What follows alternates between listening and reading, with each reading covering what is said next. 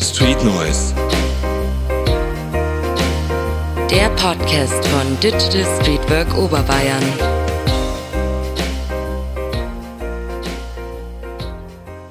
Hallo und herzlich willkommen zu einer weiteren Folge von Street Noise. Heute mit David von Mindzone. Vielen Dank. Hi David. Ey, freut mich, dass ich hier sein kann. Coole Sache. Ich würde dich eingangs gerne mal fragen, was ist denn eigentlich eine Textzeile, die du so richtig abfeierst?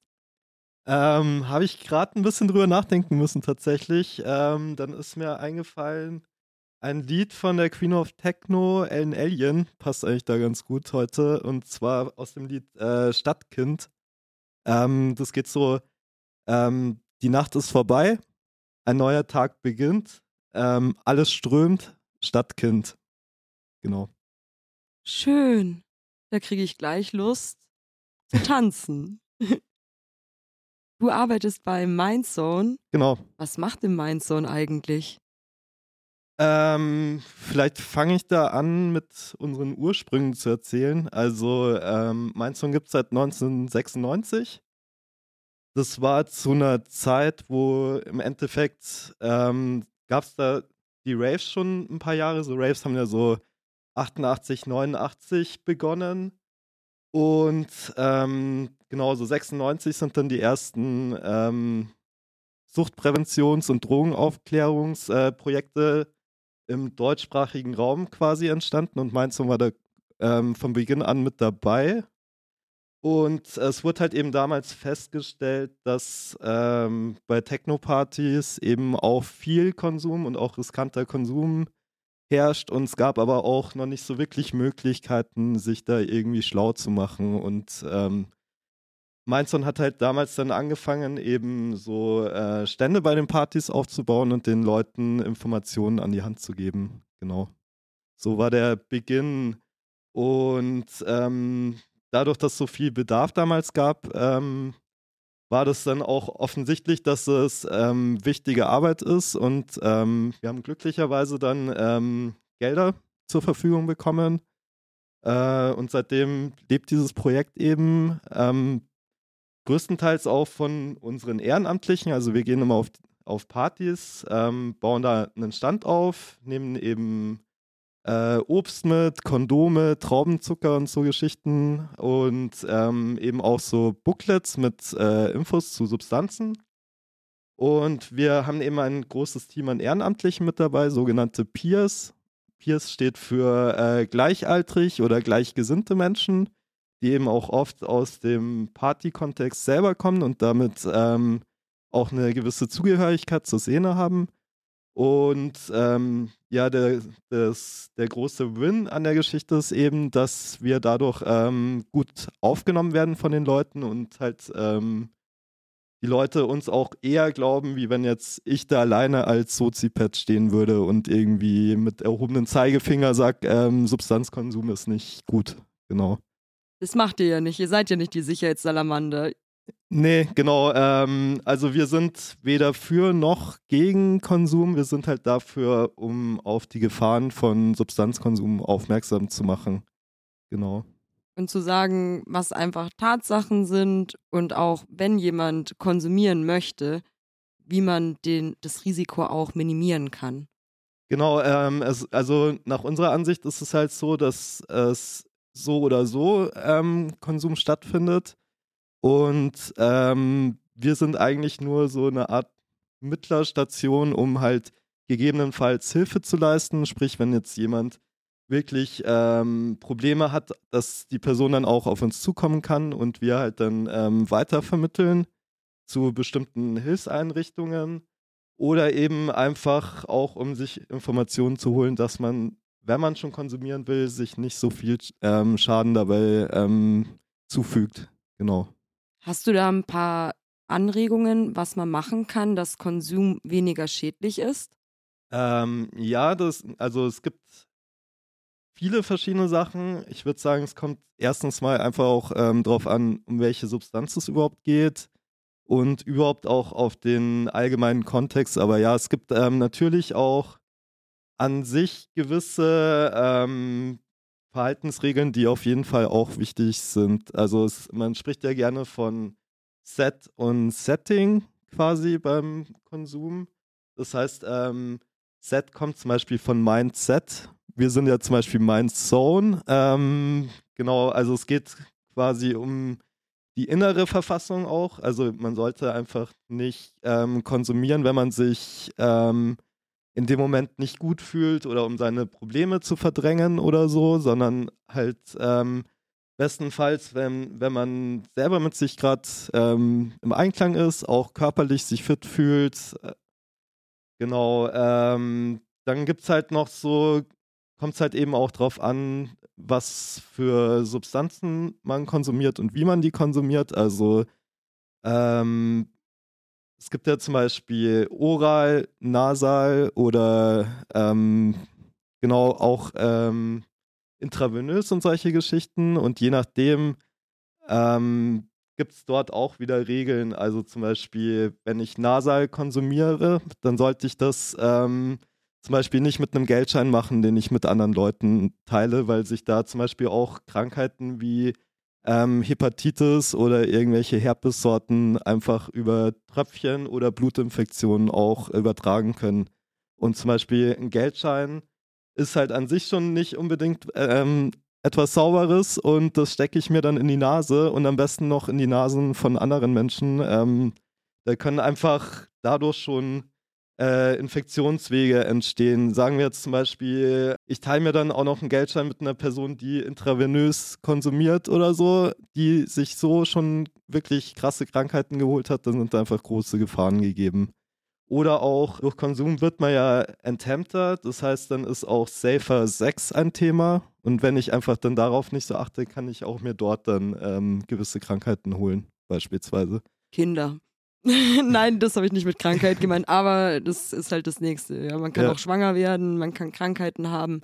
Nasal bedeutet quasi, wenn was geschnupft wird. Ja. Ja, und das ist klar, dass auf so Scheinen auch viele Keime und Bakterien sind. Ja, klar. Und äh, was würdest du dann empfehlen, dass man ein eigenes Rohr besitzt? Ja, auf jeden Fall ähm, auf saubere Unterlagen achten und halt auf jeden Fall sich nicht ähm, irgendwelche Ziehpapiere zu teilen. Ja. Mhm. Das wäre und auch zum Beispiel die Stoffe dann sehr klein zu machen, weil sonst gibt es auch Verletzungen halt in der Nasenschleimhaut. Genau. Äh, was halt sonst auch sehr wichtig ist, dadurch, dass ähm, man kann sich ja eigentlich nie sicher sein, was für eine Substanz man jetzt im Endeffekt konsumiert, weil eigentlich kriegt man es ja nur über den Schwarzmarkt. Und ähm, somit, wenn eine neue, wenn ich jetzt eine neue Substanz ähm, ausprobieren möchte, erstens mal ist immer wichtig, dass ich da eine andere Person dabei habe, die am bestenfalls auch nüchtern ist, dass wenn was passiert, einfach eine Person da ist, die einem helfen kann.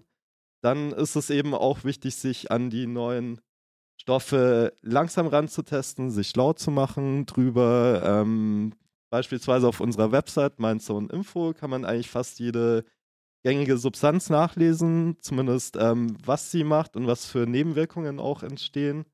Und genau, ähm, am besten halt dann sich davor schon schlau machen und ganz langsam rantesten. Und selbst wenn ich jetzt eine Substanz mir von meinem äh, Dealer oder aus dem Internet irgendwie besorgt habe, heißt das noch lange nicht, dass das dann auch die Substanz ist, die ich auch schon kenne. Deswegen auch jedes Mal, wenn ich einen neuen Stoff mir besorgt habe, erstmal langsam rantesten und nicht gleich mit der gewohnten Dosis weitermachen, weil ähm, die Wirkstoffgehalte sind einfach unterschiedlich und es kann einfach sonst auch zu schwierigen, überfordernden und auch Notfallsituationen führen sonst. Genau. Das bedeutet, reine Qualität ist nicht immer gleich sehr gut, weil man hat die Gefahr, sich zu überdosieren. Ähm, das ist ja, eine schwierige ähm, Aussage, würde ich sagen. Also prinzipiell sehe ich das schon so, dass eine reine Qualität ähm, besser wäre. Das Problem liegt hier in Deutschland daran, dass wir einfach nicht ähm, nachkontrollieren können, wie viel von der Substanz genau drinnen ist. Aber ähm, an sich wäre natürlich eine reine Substanz ähm, besonders wenn sie überall so verfügbar wäre, immer besser, weil die Menschen dann ähm, den richtigen Umgang damit lernen könnten. Ähm, so wie es momentan ist, kann es ja auch einfach ähm, sein, dass die Leute eben es anders gewöhnt sind und dadurch Fehler passieren, ja. Genau. Das habe ich nämlich auch mitbekommen, zum Beispiel beim Thema Heroin, Mhm. Dass da jetzt auch einige Leute leider ableben mussten, weil sie verunreinigten Stoff hatten und dann auf einmal reinen, haben aber die gleiche Dosis gemacht. Und klar, man kann sich jetzt nicht bei allen Sachen so überdosieren, dass man stirbt, aber bei gewissen Sachen eben schon. Heroin ist eine davon, MDMA ist eine davon. Also prinzipiell kann man sich, glaube ich, mit fast, ähm, also mit den meisten Substanzen gibt es eine letale Dosis. Ähm, Frage ist immer, wie viel höher liegt die im Vergleich zu ähm, der wirksamen Dosis. Im Endeffekt bei MDMA ist es eben so, dass die letale Dosis nicht so weit entfernt ist von der wirksamen Dosis und da ist halt auch noch die Problematik, dass ähm, die Pillen die letzten Jahre zumindest ähm, extrem überdosiert waren. Also ähm, sagen wir, eine ausgewachsene Frau, die 75 Kilo wiegt beispielsweise, die bräuchte eigentlich knapp um die 100 Milligramm, die sie für eine normale Dosis bräuchte. Und die Pillen sind aber teilweise bis zu 300 Milligramm hoch. Das heißt, selbst wenn ich die halbiere, ist es eigentlich noch eine zu hohe Dosis. Also da möchte ich jetzt mich nicht drauf festlegen, aber ähm, es kann einfach auch schon bei zwei Pillen ähm, kann es auch schon eine letale Dosis sein. Oder es ist halt auch so, jeder Mensch verträgt Substanzen anders und auch die Tagesform von der Person ist, also wie viel habe ich davor geschlafen, gegessen, wie fühle ich mich allgemein. Das spielt Zyklus. alles Mhm. ähm, bei einer Wirkung mit eine Rolle oder auch manche Menschen kriegen irgendwie Antidepressiva verschrieben, die sehr gefährlich sind mit ähm, MDMA in Verbindung. Also Oder ähm, Alkohol. Genau, äh, es gibt halt viele Faktoren, die mit einspielen und man kann sich da nicht immer auf so einen perfekten Fahrplan festlegen. Genau. Le letale Dosis bedeutet da, wo der Kreislauf kollabiert? oder Nee, was meint also es? ab da kann es halt tödlich auch verlaufen, genau. Ah, tja. Genau. Ähm, was da auch ein, eine spannende Substanz ist, ist zum Beispiel Amphetamin. Ähm, dort ist es ja so, dass Speed. Genau, dass ähm, eigentlich auf der Straße der Wirkstoffgehalt richtig niedrig ist. Irgendwas sagen wir zwischen 5 und 15 Prozent. Und wenn das jetzt wirklich rein an die Leute kommen würde, dann würden sie sich reinweise halt auch überdosieren, ähm, weil sie es einfach nicht gewohnt sind. Und da ist aber zum Beispiel das Problem, dass es oft mit Koffeinpulver, mit sehr viel Koffeinpulver verstreckt wird. Und das in Verbindung mit Amphetamin kann halt auch kardiotoxisch sein, also herzschädigend. Und deswegen würde ich niemals behaupten, dass äh, eine zu gute Qualität, ähm, also oder dass gestreckte Stoffe irgendwie besser wären, weil da sind halt meistens noch andere Substanzen dabei, die auch nicht für den Körper gut sind. Und ich meine, wenn da jetzt sowas wie Koffeinpulver mit dabei ist, dann ähm, ist es ja im Endeffekt auch schon Mischkonsum. Und bei Mischkonsum ist es halt oft so, dass sich dann auch die Nebenwirkungen äh, potenzieren und auch Gefahren einfach nicht mehr so abschätzbar sind. Denn beim Mischkonsum, da müssen wir auch berücksichtigen, dass es gibt so gewisse Sachen, die darfst du auf gar keinen Fall mischen. So Opiate mit Benzos zum Beispiel. Und äh, es gibt wieder Sachen, die kannst du mischen, die sind nicht so schlimm. Und es gibt sogar Sachen, die kannst du mischen und da hast du einen ganz anderen ähm, Trip dann. Ja, also ähm, genau, Mischkonsum generell ist ähm, gefährlich. Also da lässt sich einfach nie absehen. Besonders das Problem ist, dass die, also Alkohol und Nikotin zählen prinzipiell ja auch schon als Mischkonsum und meistens ist es halt auch so, dass die Leute nicht nur äh, zwei Substanzen auf einmal konsumieren, sondern eher mehr dann. Und ab mehr wie zwei Substanzen wird sowieso nicht mehr absehbar, in welche Richtung sich die Wirkungen und auch die Gefahren dann entwickeln. Und halt, klar, also was halt jetzt aktuell auch ein Trend ist, ist eben, dass viele junge Menschen eben Benzos und Opiate konsumieren und teilweise auch in der Kombi. Dann Tilidin Genau. und Xanax zum Beispiel. Ja, und auch teilweise, ähm, was ich eine ganz gefährliche Substanz zum Beispiel sehe, ist Tramadol. Ähm, da gibt es nämlich eine Mischkonsumtabelle, ähm, die zeigt quasi, wie weit die Substanzen miteinander verträglich sind. Und die einzige Substanz in dieser Tabelle, die wirklich eigentlich mit jeglicher anderen äh, nicht kombiniert werden darf, ist Tramadol zum Beispiel. Und ähm, die ist teilweise auch gängig bei den Jugendlichen und ähm, ich bezweifle beispielsweise, dass die ähm, Jugendlichen soweit sich im Klaren sind, dass sie Tramadol nicht mit MDMA zum Beispiel kombinieren sollten, weil sonst ähm, die Gefahr eines Serotoninsyndroms äh, besteht. Genau. Und deshalb gibt es euch, weil ihr tretet mit den Menschen in Kontakt und ins Gespräch. Und ja, es ist so wichtig, dass man halt einfach keine Informationen rauszugeben, ist keine Option, weil die Menschen werden nicht äh, an den Punkt kommen, wo keiner mehr konsumieren wird. Das wird einfach nicht passieren. Und deswegen müssen wir einfach schauen, im Sinne der Schadensminimierung, wie können wir da Unterstützung anbieten. Ja. Genau, sonst ansonsten zum Mischkonsum noch. Ähm, genau, was halt wirklich gefährlich ist, ist auch immer Downer mit Downern zu mischen, ähm, einfach weil das artendepressiv werden kann. Oder eben auch ähm, Upper mit Uppern zu mischen, Kokain mit äh, Speed beispielsweise, weil das dann einfach auch sehr auf den Kreislauf geht und eben auch aufs Herz. Genau. Und aber auch, wenn ich jetzt querbeet äh, konsumiere, ist es auch im Endeffekt nie gut, weil das dann auch eine Belastung fürs Herz-Kreislauf-System ist, eben weil ich mich erst hoch und dann wieder runter pushe. Und das äh, kann einfach für den Körper auch nicht gut sein. Deswegen, ähm, mein Ratschlag ist einfach eh, ähm, macht euch schlau, am besten keinen Mischkonsum, wenn es geht und ähm, genau, achtet auf euch. Wenn ich mich übergeben muss, dann ist es ein Zeichen, dass ich überdosiert bin, oder? Ähm, prinzipiell kann es ein Zeichen dafür sein. Ähm, das kann dann natürlich auch einfach sein, dass es sind ja Chemikalien, die dann meistens ja auch über den Magen aufgenommen werden und einfach der Magen ähm, in dem Moment reagiert darauf. Ja die Magenschleimhaut ist ja auch so etwas Sensibles, Sensitives. Man könnte dem Ganzen, wenn man oral, also über den Mund konsumiert, vorbeugen, wenn man zum Beispiel Magenschutz nimmt oder äh, ja. Heilerde und dann wirklich wartet und dann erst. Und natürlich gescheit essen, ja. Viel trinken.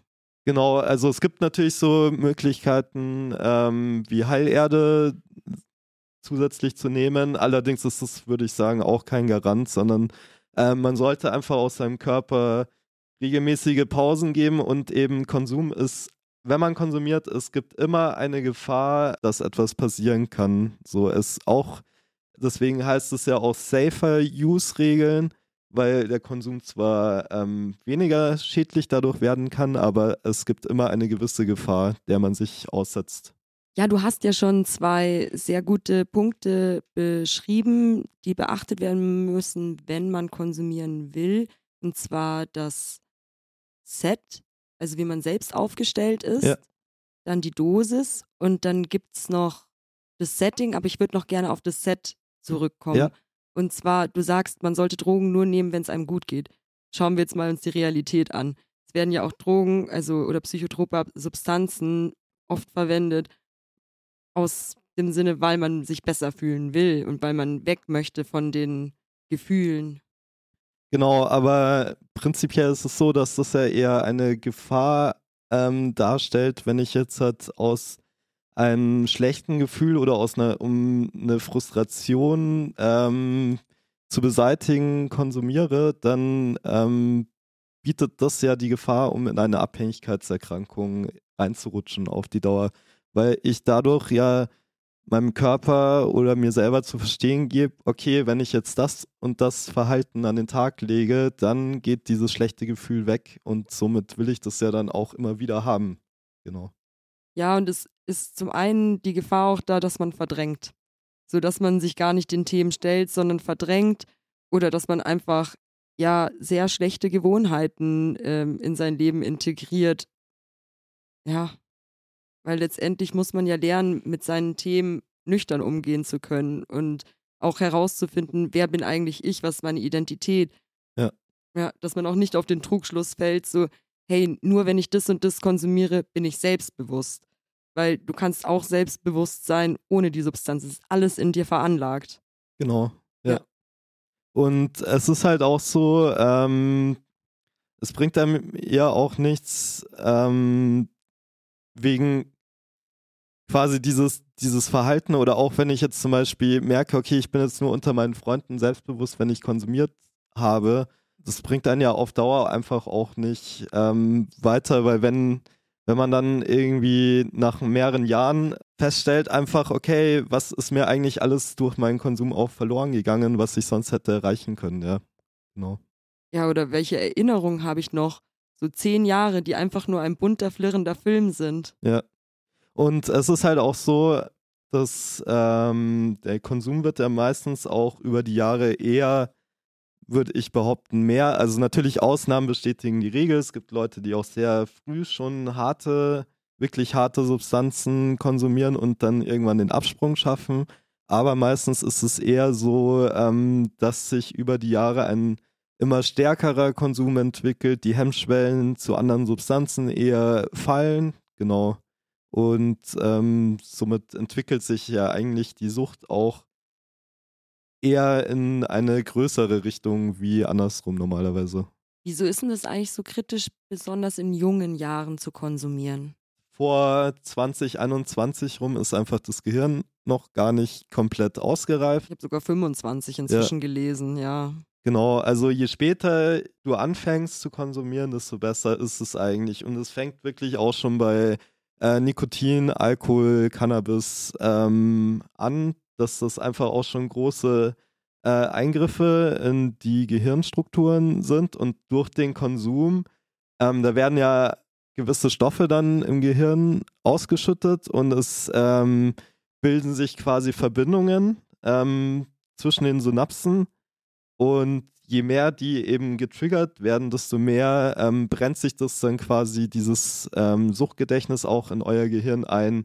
Und je früher man damit anfängt, desto leichter entstehen eben diese ähm, Strukturen oder Verknüpfungen im Hirn noch. Genau. Hat man dann auch, also ich frage jetzt echt ganz naiv, kann man da auch so Gefahr laufen, dass man nicht mehr so leicht Glück empfinden kann? wenn es schon leicht funktioniert, dieses, äh, diese Glücksgefühle oder diese Belohnung zu triggern, eben mit einer gewissen Substanz, dann äh, bekomme ich eben durch, wenn ich zum Beispiel meine Ziele erreicht habe und so, ähm, auch keine größeren Glücksgefühle mehr, wie wenn ich jetzt beispielsweise an einer Tüte ziehe. Genau. Und somit ist halt eventuell der Weg bis zum Joint nicht so weit wie jetzt der Weg bis zu meiner geschriebenen ähm, Abi-Prüfung oder so ist ja auch nachvollziehbar, weil ja. überlegen wir mal, wie viel Frustration ähm, man bei großen Projekten ausgesetzt ist und die Gefahr, dass man halt auch versagen könnte. Und man versagt nicht, weil schon allein, dass man herausgegangen ist, versucht hat, die Erfahrung gemacht hat, dabei lernt man so viel und es hat immer, das Leben versteht man rückwärts. Also in ein paar Jahren versteht man dann, warum man das, den einen Weg nicht geschafft hat, aber dafür haben sich andere Türen geöffnet. Ja, mhm. und das natürlich einfacher, wenn man sich einfach eine Tüte baut. So hat man gleich die Belohnung. Aber langfristig gesehen ja. verpasst man auch viel. Was auch spannend ist, äh, es gibt ja nicht nur stoffgebundene ähm, Abhängigkeiten, sondern es gibt auch stoffungebundene Abhängigkeiten. Sprich, auch Social Media kann schon im Endeffekt ähm, Dopamin auch ausschütten und Sport beispielsweise kann auch eine Sache sein. Eben, also es kann auch stoffungebundene Abhängigkeitserkrankungen ja. entstehen. Shopping, Sex, ja. Arbeit. Genau. Ja, kann auch, ja natürlich, also auch wenn ich mir TikTok anschaue, da explodieren bei mir die Dopaminrezeptoren. Ja. Deswegen funktioniert das ja auch so gut. Genau, das ist ja auch direkt, also bewusst darauf ausgelegt, eben von einem Video ins nächste zu seppen. Ja. ja. Wir haben gesagt, Set Dosis und Setting. Ja. Was ist denn mit Setting gemeint? Genau, ähm, Setting ist eben quasi das Umfeld, was einen in dem Moment betrifft. Ähm, das heißt eben auch, dass ich beispielsweise für einen ruhigen, entspannten Ort ähm, sorge, bei dem ich mich sicher fühle. Das geht besonders halt auch bei psychedelischen Substanzen darum, ähm, dass ich eben auch dann, wenn eine Überforderung kommt, eben mit dem zurechtkomme, weil ich zumindest mich in dem Raum auskenne. Wenn ich jetzt zum Beispiel ähm, LSD das erste Mal ausprobieren möchte und dann auf eine Party gehe, wo irgendwie ganz viele Menschen sind, die ich nicht kenne, ähm, wo einfach zu viele Variablen sind, die ich nicht in dem Moment ähm, einschätzen kann, dann wird es mich sehr in ja, in dem Erlebten beeinflussen und das vielleicht halt auch nicht nur zum Positiven, weil dann ähm, viele Sachen einfach in meiner, ja, in meinem Bewusstsein erst verarbeitet werden müssen und das mich halt auf einen schlechten Trip auch im Endeffekt bringen kann. Man braucht also Menschen, die man vertraut um Ja. sich herum.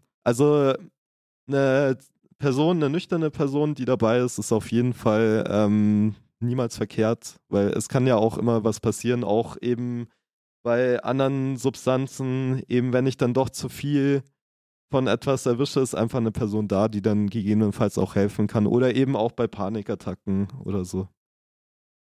Was würdest du denn für Tipps geben, wenn jetzt jemand sich total unwohl fühlt auf dem Trip, den er gerade ist und eben kurz vor einer Panikattacke ist? Was würdest du denn da empfehlen?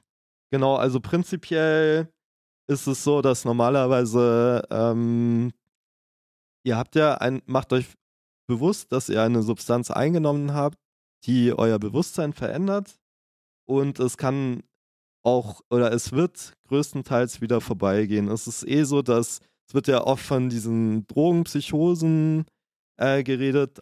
Selbst wenn eine Drogenpsychose ähm, in dem Moment da sein sollte, ist sie normalerweise nur von temporärer Dauer. Das heißt, die geht nach einer Zeit auch wieder vorbei.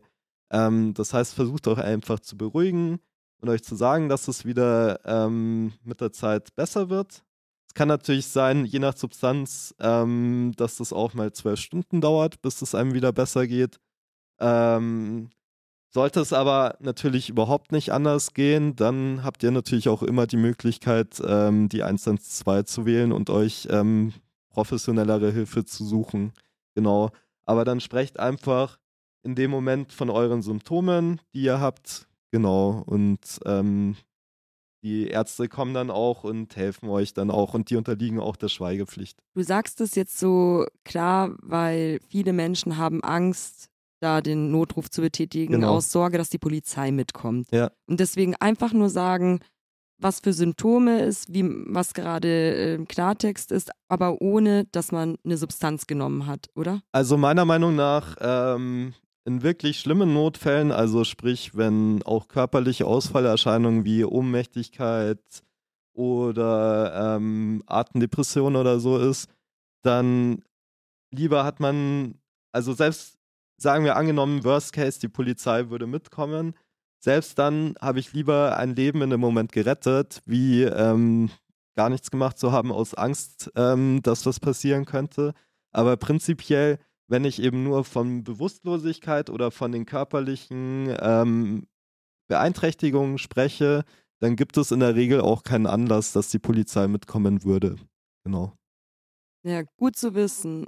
Und wirklich, scheut euch da nicht lieber einmal zu viel den Sanker gerufen als einmal zu wenig. Genau, also das ist ganz wichtig. Ich glaube, letztes Jahr gibt es auch irgendeine Doku im Netz. Ähm, Gab es auch irgendwo bei Köln so einen Fall, dass bei einem Rave haben die Leute eben aus Angst nicht reagiert und da ist dann auch eine junge Person äh, gestorben und das ist einfach ähm, ja ganz schlimm, weil das einfach unnötig ist und die Person sonst einfach noch ein langes Leben vor sich gehabt hätte. Ja, deswegen ähm, immer wichtig, auch wenn ihr auf Raves seid oder so, passt einfach aufeinander ein bisschen auf. Schaut, dass keiner alleine in irgendeiner Ecke liegt und genau, ähm, zur Not einfach einmal mehr wie zu wenig ansprechen und auch einmal mehr wie zu wenig äh, den Notarzt rufen. Und das finde ich ist aber eigentlich, was auch der Geist von einem Rave oder Festival sein sollte. So, wir helfen uns gegenseitig und es ist mir, wie kann es mir gut gehen, wenn ich sehe, dass es dir schlecht geht? Genau, also was halt momentan, ähm, es gab jetzt zwei Jahre im Endeffekt so einen Break mit äh, Corona, wo auch Van-Raves nur im ähm, versteckten, illegalen Raum quasi stattgefunden haben.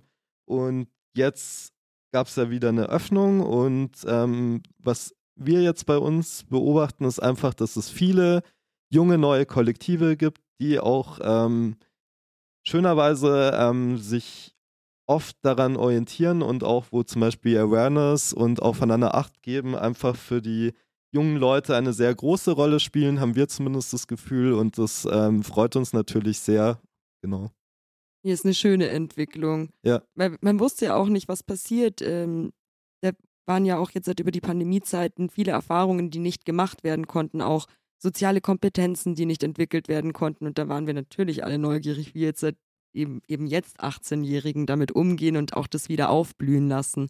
Und ich sehe das aber auch, dass es sich in eine gute Richtung entwickelt und schon ist. Ja, genau. Also ähm, deswegen auch von mir nochmal Props an die ganzen äh, Kollektive, dass ihr euch auch selber äh, so gut organisiert und ähm, euch das auch wichtig ist. So, genau. Ich komme ja auch aus der akzeptierenden Drogenarbeit und die Tipps, die ich meinen Jugendlichen immer gebe, zwecks, wenn sie überdosiert sind, geht's raus aus dem Raum. Also wenn es irgendwie im Club ist oder so, schaut's, dass ihr in eine ruhige Umgebung kommt. Wenn du irgendwie in einem Zuhause bist, kuschel dich ein. Es muss kuschelig sein. Gib dir einen Tee oder eine Chai-Latte zum Trinken. Das bietet ihr ja auch an. Bei Mindson ist nämlich so ein cooles Projekt. Ich bin so ein Fan von Mindson. Ihr seid ja auch auf Festivals unterwegs und auf Partys. Und da bietet ihr ja auch Bananen an, weil oftmals ja auch Unterzucker kann ja auch ein Thema sein. Genau. Ja, also genau, ähm, überhaupt so einen anderen Reiz setzen, das hilft manchmal. Oder auch, ähm, es kann ja auch sein, dass Personen dann in so einer Angst-Gedankenspirale irgendwie festhängen.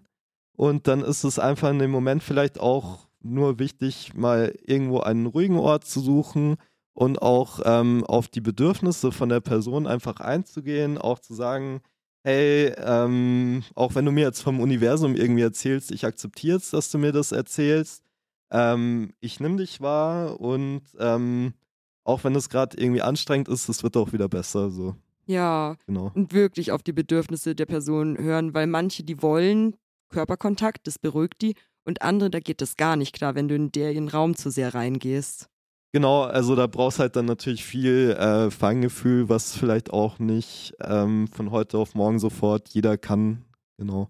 Aber ja, es reicht im Endeffekt auch schon, wenn ihr als Gruppe unterwegs seid, wenn ihr einfach gegenseitig ein bisschen aufeinander Acht gebt. Genau. Ja, richtig wichtig und wertvoll. Es gibt äh, Neuropsycho, so, äh, NPS sind neuropsychoaktive Stoffe. Ja, neue psychoaktive Substanzen, genau. Danke, ja. danke. Ich habe hier den Profi vor mir hocken. Ja. Genau. Ähm, kannst du dazu was sagen? Ähm, ja, genau. Also, das sind eben Stoffe, die nicht im normalen BTMG normalerweise ähm, mit benannt werden, wobei mittlerweile gibt es auch frühere NPS, die jetzt schon ins BTMG mit ähm, reingepackt wurden. Ähm, es sind im Endeffekt sind es einfach auch psychoaktive Stoffe, die also größtenteils wurden die einfach ähm, verwendet, um eben das BTMG zum Gehen und sozusagen äh, als nicht verbotene Substanz im Internet größtenteils vertrieben zu werden. Ähm, manche von den Stoffen gibt es aber auch schon seit den 40er, 50er Jahren. Ähm, genau, bestes Beispiel ist vielleicht jetzt auch aktuell ähm, HHC. Das ist ja quasi ein Derivat von THC, was momentan ähm, legal oder sagen wir nicht verboten ist zumindest. Ist das jetzt das bessere THC oder ist das eigentlich gar nicht gut? Ähm, ja, es ist schwierig zu sagen, weil einfach, also was bei den neuen psychoaktiven Substanzen meistens der Fall ist, ist, dass sie einfach noch nicht so erforscht sind und somit auch die Nebenwirkungen einfach noch nicht so bekannt sind. Und ähm, dadurch, dass es sich in so einer Grauzone befindet, ähm, ist es halt oft auch einfach, dass die Qualität ähm, nicht gesichert ist. Auch wenn da draufsteht, dass es das und das ist, ähm, weiß ich nicht, wie das hergestellt wurde, was da für Chemikalien im Endeffekt verwendet wurden. Sogar und wenn die im Clear Web dann vertrieben werden, können wir nicht sicher sein, dass da eine gewisse Qualität dahinter steht. Ähm, natürlich nicht, weil es gibt ja keine großen äh, staatlichen Kontrollen, was das angeht. Genau. Ähm, ja, und genau, bei HHC ist es eben so, dass da schon auch ein äh, chemischer Zwischenschritt auf jeden Fall gemacht wird, bevor, ähm, weil quasi, ähm, das ist ja auch ein Cannabinoid das allerdings eben nicht in so hohen Mengen in der Pflanze an sich vorkommt. Das heißt, es muss chemisch aufbereitet werden, damit ähm, genug von dem Wirkstoff dann auch mit in der Pflanze ist. Somit würde jetzt meine Logik diesbezüglich auch sagen, wenn da ein chemischer Zwischenschritt mit dabei ist, dann können auch wieder ähm, durch unsaubere Arbeiten beispielsweise gewisse Metalle mit drinnen landen und dadurch, dass es keine Qualitätskontrolle gibt, ähm, wird da auch niemand dann groß danach schauen im Nachhinein. Genau. Also man setzt sich auf jeden Fall größeren Gefahren aus. Allerdings, wenn ich jetzt Cannabis auf dem Schwarzmarkt kaufe, dann kann das genauso gut ähm, zum Beispiel Wachstumsverstärker mit drinnen haben, ähm, die mittlerweile, wo auch ähm, erwiesen ist, dass die krebserregende Stoffe eben auch produzieren und ähm, genau, also nur ob ich jetzt das eine oder das andere ist, halt beides auf dem Schwarzmarkt im Endeffekt ähm, erworben worden und, und somit habe ich keine Garantie, dass es irgendwie, ähm, dass da auch auf meine Gesundheit dabei geachtet wird. Sondern da geht es halt viel, das, äh, da ist halt viel kriminelle Energie mit drinnen und da geht es halt viel um Gewinnoptimierung und ähm, der Endkonsument ähm, bleibt da eher auf der Strecke. Genau. Das ist wirklich. Ach ja, es ist verzwickt. Es ist verzwickt. Ja. So auch mit dieser, dass es immer im illegalen Raum bleibt oder wieder da zurückgetrieben wird, weil MPS, es war ja zuerst noch keiner äh, Regulation, so dass es illegal ist. Aber dann haben sie angefangen, die Stoffklassen wieder zu verbieten und jetzt hat, ja, ist es wieder komplett in den Händen von ja, Menschen, die halt nicht äh, das Beste für den Endverbraucher im Sinn haben. Ja, Genau, vielleicht dann nochmal so als Erklärung, was NPS genau sind.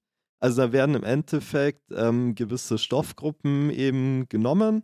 Es ist so, dass psychoaktive Substanzen oft einen ähnlichen chemischen Aufbau haben.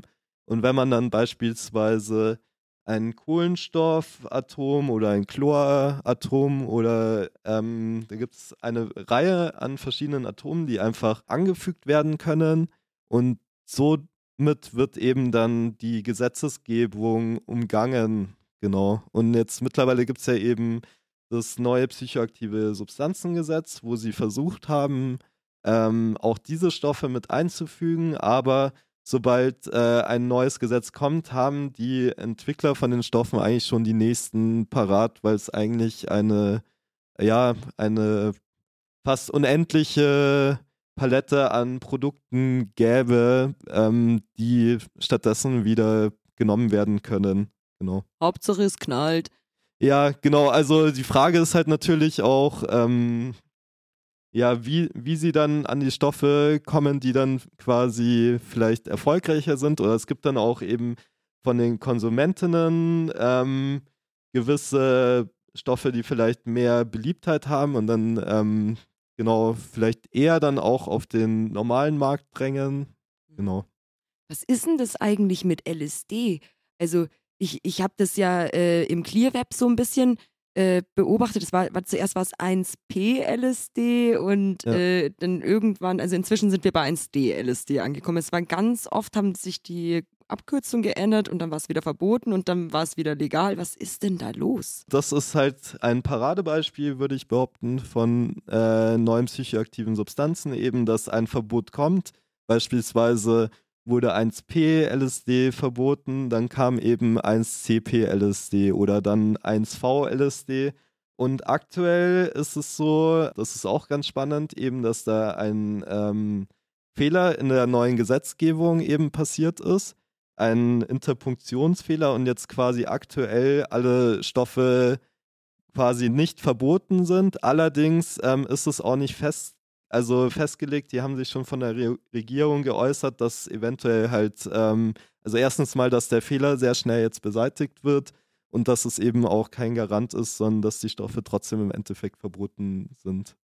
Wie konnte das passieren? Da schaut doch nicht nur eine Person und ein Praktikant drüber. Ja, genau. Also die, die Gesetzestexte sind halt besonders, was das NPS angeht, sehr kompliziert, so dass quasi äh, nur Leute, die wirklich ähm, von Chemie eine große Ahnung haben, überhaupt da ähm, ja diese Gesetzestexte oder am besten auch noch Recht auch noch ähm, eine große Ahnung haben, das überhaupt verstehen. Und eine Interpunktion, also das kann wahrscheinlich einfach passieren, ähm, dass man da drüber gelesen hat. Ja.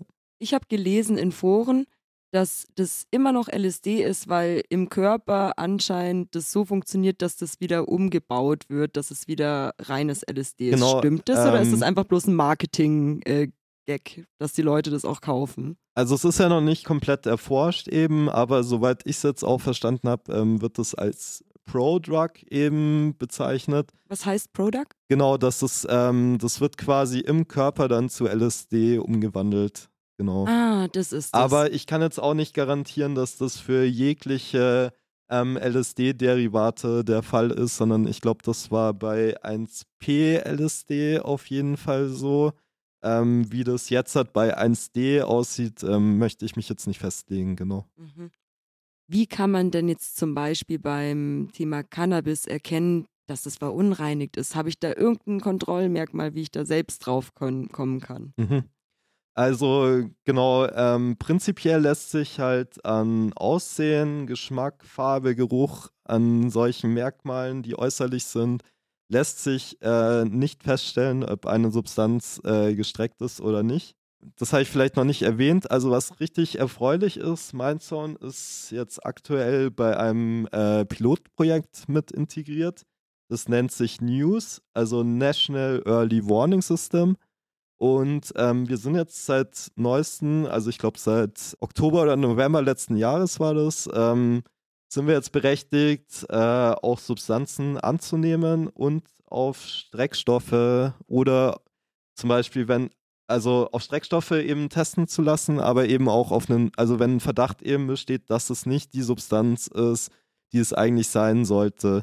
Das spielt eben darauf ab, dass ähm, risikoreiche Substanzen ähm, detektiert werden und das geht eben deutschlandweit und ähm, ist ori- orientiert an anderen ähnlichen, ähm, wie sagt man dazu, ähm, ja, Institutionen oder die sich halt auch ähm, der Arbeit verschrieben haben, die, ähm, genau, es geht halt darum, quasi einen, wie so eine Art Fingerabdruck von den neuen gefährlichen Substanzen eben zu bekommen. Das heißt, wenn ihr jetzt einen Verdacht haben solltet, dass euer Gras beispielsweise oder auch jegliche andere Substanz irgendwie ähm, mit gefährlichen Sachen verstreckt ist, wenn ihr eine Wirkung hattet, die ihr nicht erwartet habt, dann könnt ihr euch gerne bei uns im Büro quasi telefonisch ankündigen und uns eine Substanz vorbeibringen und wir können die dann auf Streckstoffe und zum Beispiel neue psychoaktive Substanzen testen lassen und bekommen dann in der Regel ähm, so nach drei, vier Wochen eine Rückmeldung. Und wenn beispielsweise eine gefährliche Substanz drin war, dann wird eine Warnung bei uns auf der Webseite ähm, veröffentlicht. Das wird dann aber nicht in München getestet, sondern ihr schickt es dann wohin. Genau, also das läuft in der Zusammenarbeit mit dem Institut für Therapieforschung und das wird dann weitergegeben an die Toxikologie in Schleswig-Holstein in Kiel. Ja, Wahnsinn. Ihr, Genau. Das heißt, ihr verschickt äh, Drogen quer durch Deutschland. Genau, also wir sind jetzt halt eins von, ich glaube, aktuell sind es drei Projekte deutschlandweit, aber es soll jetzt ausgeweitet werden. Also ich glaube, in München kommen jetzt halt allein von Condrops wurden vier Stellen jetzt noch ähm, quasi genannt, die jetzt auch gerne mit dabei sein wollen. Und ähm, genau, also das Angebot läuft jetzt mindestens bis Ende 2024, glaube ich. Ist ja auch super, je mehr Projekte mitmachen, desto mehr ähm, können auch gefährliche Stoffe dann detektiert werden. Finde ich mega zeitgemäß. Aber wie kann ich das mir jetzt konkret vorstellen? Also, wenn der Stoff gut ist, dann bekomme ich keine Meldung. Ähm, also es ist prinzipiell so, dass quasi wir nur Warnmeldungen rausgeben können, weil in Deutschland ist ja kein offizielles Drug-Checking eben erlaubt. Das heißt, wir dürfen nur oder wir veröffentlichen halt dann wirklich nur auch Meldungen, wenn eine gefährliche Substanz ähm, eben detektiert wurde. Mhm. Genau. Und woher weiß ich dann, dass das die Substanz ist, die ich eingesendet habe? Ähm, genau, das ist leider momentan so noch nicht möglich, ähm, da Rückmeldungen zu geben. Mhm. Ja. Also da gibt es auf jeden Fall noch äh, Dinge, die wir von der Schweiz äh, lernen können, wo ja schon Drug-Checking äh, ganz anders ähm, stattfindet. Ja, genau, aber ähm, ich sehe das trotzdem sehr positiv, weil es ist ein Schritt in die richtige Richtung und hier für Bayern besonders auch wirklich ähm, schön zu sehen, dass ähm, es zumindest irgendwie vorangeht. Ja. Das stimmt allerdings. Wir nehmen, was wir kriegen können. Es ist auf jeden Fall ein Schritt in die richtige Richtung. Ja, was äh, können wir noch sagen zu Verunreinigungen erkennen in, in Stoffen? Zum Beispiel Amphetamin habe ich gelesen, wenn sich das gelb verfärbt, dann ist Milchpulver beigemischt. Stimmt das? Naja, ähm, was Substanzkonsum angeht, ähm, gibt es unglaublich viel Urban Legends, würde ich mal behaupten. ja. ähm, also was die Verfärbungen zum Beispiel angeht von Pulvern, ähm, ist es einfach so, dass das erstens mal können es einfach Synthese Rest, also Rückstände sein, weil einfach nicht sauber genug gearbeitet wurde, weil es einfach kostensparender ist, es irgendwie zu machen wie ganz, ähm, ganz korrekt, sagen wir es mal so. Es sind ja einfach auch irgendwelche improvisierten Labore meistens. Keine Ahnung, ob die Leute, die dort arbeiten, wirklich äh, ausgebildet sind in dem Ganzen. Und ähm, genau, da gibt es halt schon die ersten Sachen. Dann ähm, pushen da noch die ganzen ähm, Dealer mit rein, die vielleicht ähm, Gewinnmaximierung betreiben und da kommen dann noch unabschätzbare zusätzliche Schreckstoffe hinzu und somit ähm, lässt sich eben von Aussehen oder Geschmack oder Geruch ähm, an sowas lässt sich einfach nicht feststellen, was da jetzt genau drin ist. Ich hätte so gehofft, dass du mir einfach gewisse Sicherheiten geben kannst, aber die Tatsache ist, es ist super unsicher genau. und ja, man kann das halt auch nicht beschönigen. Ja. Wie ist denn äh, die Situation, wenn, also angenommen, ein junger Mensch ist in der Umgebung, der wird konsumiert, wie kann man sich abgrenzen? Was macht man vor allen Dingen, wenn der Großteil der Freunde auf einmal konsumiert? Mhm. Also ja, diesbezüglich finde also sehe ich das halt so, dass ähm, ihr euch da auf jeden Fall auch abgrenzen könnt, weil ähm, es ist nicht verkehrt, Nein zu sagen. Damit macht ihr euch nicht schwach, sondern seid ihr eher auf der starken Seite. Ja. Und eben auf Dauer, ich meine, was ist jetzt irgendwie cooler, irgendwie zu sagen, ich habe die letzten zehn Jahre durchkonsumiert und dafür Geld ausgegeben oder irgendwie zu sagen, hey, hier hast du Lust, irgendwie mit meinem Bike äh, mit aufzusteigen und wegzufahren. Mein VW-Bus, ja. ein bisschen Urlaub. genau. Reisen. Oder auch so, ähm, wenn die Personen sich dann irgendwie an nichts mehr erinnern können oder so, weil eben der Konsum auch schon so aufs Kurz- und Langzeitgedächtnis geschlagen hat. Ähm, genau, es gibt einfach viele negative Seiten und habt keine Angst davor, auch ähm, einfach Nein zu sagen. Und ähm, nur weil ich konsumiere oder nicht, heißt es nicht, dass ich cool bin oder nicht oder dass ich auf einer Party mehr Spaß haben kann oder mir etwas entgeht deswegen. Genau. Ganz genau. So sieht's aus. Hast du sonst noch etwas, David, was unbedingt in diese Sendung mit rein soll? Gute Frage. Was liegt dir denn noch auf dem Herzen?